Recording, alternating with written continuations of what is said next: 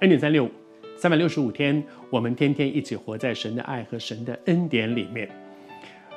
我觉得读圣经有一个很大的恩典是什么？就是你总是会看见盼望，你总是会看见盼望。昨天啊、录完以后，我我我自己其实心里面有点难过，因为最后一句话是不要让自己走到没有路，好像很绝望哦。但是是，圣经里面讲到，我们的神是公义的神。他做事是有原则的，他不是一个好好先生，永远说啊没关系没关系。不，他是公益的，而但是在那个公益当中，可能会有管教，可能会有处罚，但是却仍然有一个盼望。那个盼望就是，他不是永远的，不是绝望的，哀莫大于心死。你知道上帝的那个爱是爱，是不放弃希望。神的爱是对他的属乎他的人，他他对我们不放弃希望。你知道这件事情是多宝贵吗？很多人都会被哥林多前书第十三章那里讲到说，爱是恒久忍耐，又有恩慈。爱的第一个特质就是，爱是恒久忍耐。恒久忍耐的意思就是不放弃希望，只要还有希望，就忍耐得下去。什么时候已经绝望了，哀莫大于心死了，心死了就不愿意再。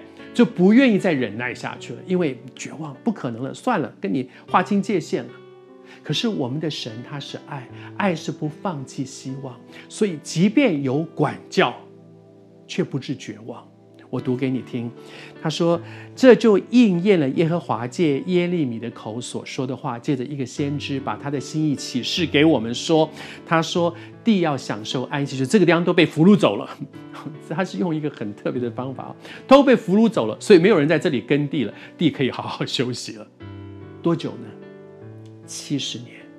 我觉得这七十年就是一个极大的盼望，那就是告诉我们说，不是直到永远。”不是绝望直到永远，是国家被灭了，他们被俘虏了，这块地荒凉了，因为人都被俘虏了，地荒凉在那个地方，受到了很大的刑罚，很大的管教，爱必管教，但是爱不放弃希望，爱不是溺爱，溺爱就不管教，神的爱是不溺爱的，爱必管教，而管教的目的是要挽回一个人。